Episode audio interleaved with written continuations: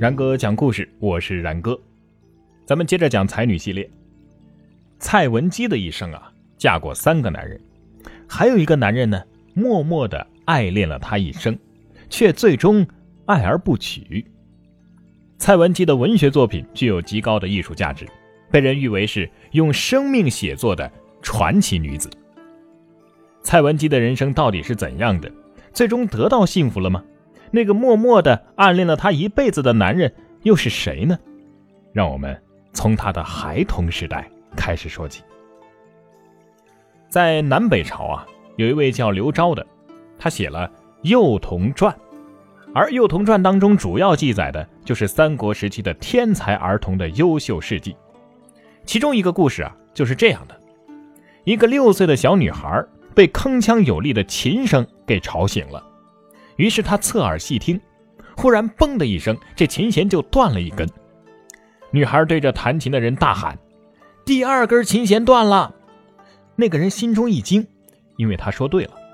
于是呢，他又故意弄断了第四根弦。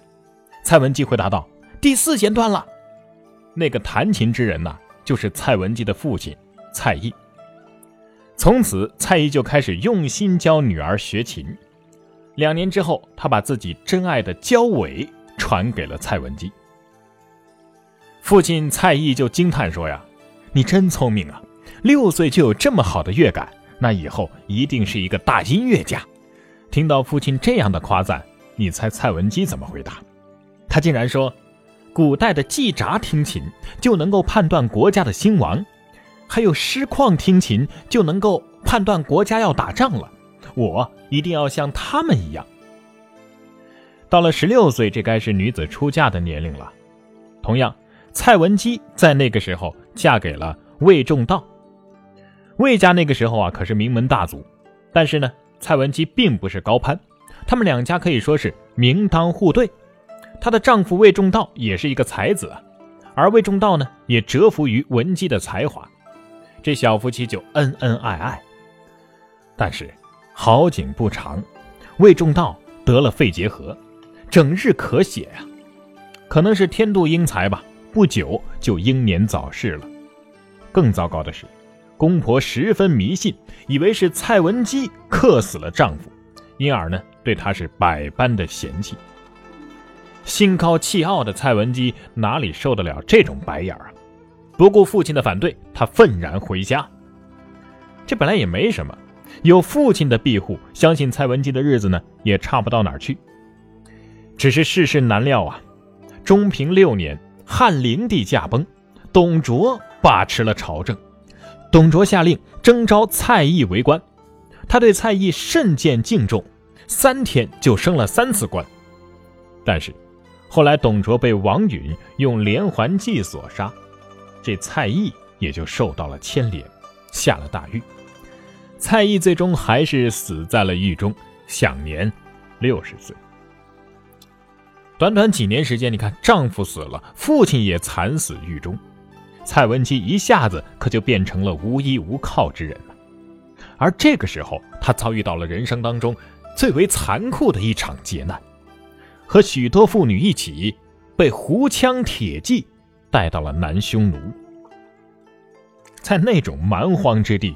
貌美的蔡文姬一眼就被左贤王所相中了，被纳为了王妃。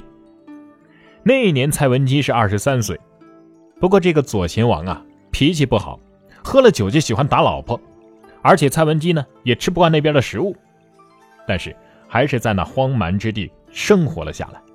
这一待就是十二年，并且蔡文姬为左贤王生了两个儿子。但是大漠荒凉，黄沙滔滔，忍受着被掳的怨恨，在感情上，蔡文姬势必是很难和左贤王有所交流的。既然没有人可以诉说心中的凄苦，那蔡文姬就只能把内心的凄凉都化于笔端写了下来。无日无夜兮，不思我乡土；摒弃寒声兮，莫过我最苦。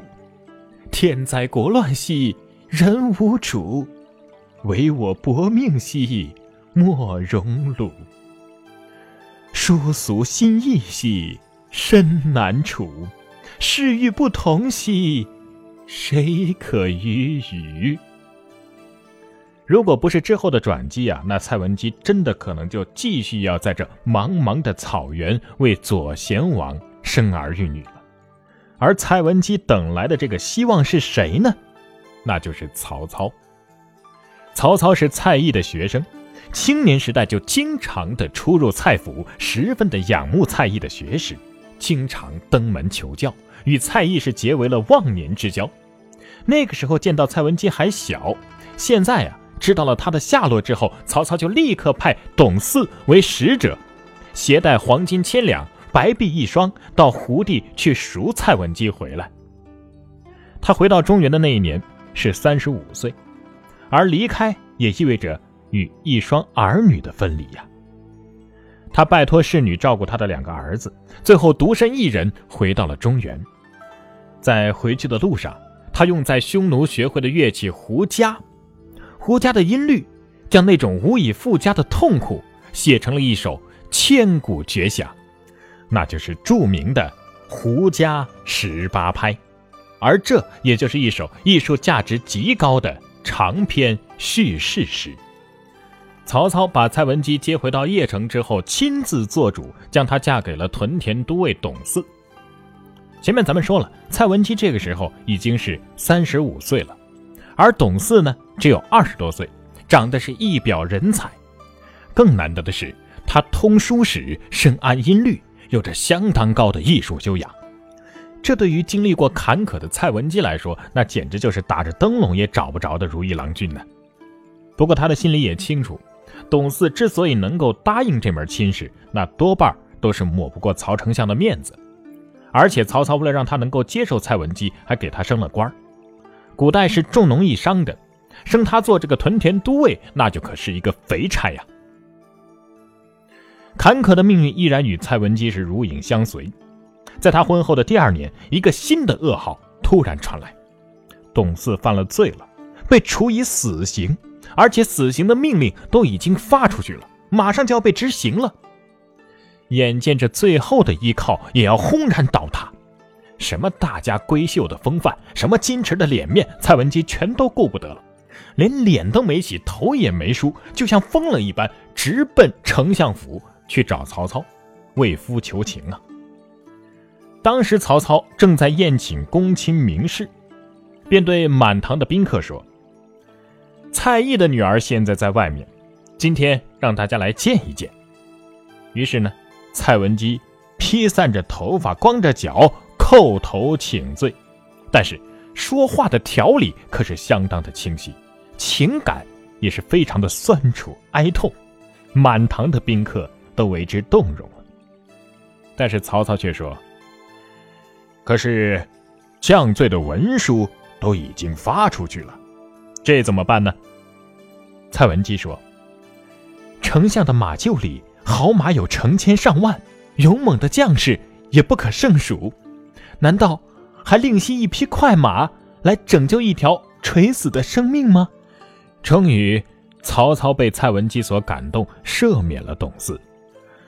董嗣被蔡文姬从死亡线上救了回来，那当然是十分感念妻子的恩德，对他的感情也有了一百八十度的大转弯。这夫妻二人呐，看透了世事，于是呢，溯洛水而上。居住在风景秀丽、林木繁茂的秦岭山路。后来啊，他俩还生了一儿一女。蔡文姬的女儿嫁给了司马懿的儿子司马师为妻。蔡文姬的一生啊，命运坎坷，在历史、音乐、书法、文学上都有很大的成就。然而遗憾的是，他的诗作仅流传下来三首，其中呢就有《胡笳十八拍》以及五言体和楚辞体的。悲愤诗各一首，其中这个五言的悲愤诗啊，是一首长篇的叙事诗，在中国的诗歌史上，这是第一首文人所创作的自传体叙事诗。仅这首诗就足以奠定他在文学史上的重要地位了。而且这首诗的可贵之处在于，不仅写出了个人的遭遇，也写出了时代的苦难，尤其诗中的最后几句。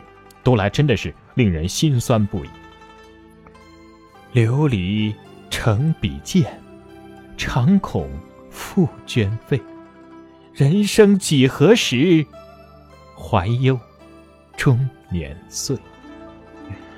这正是自是红颜多薄命，旧中沦落不过君呐。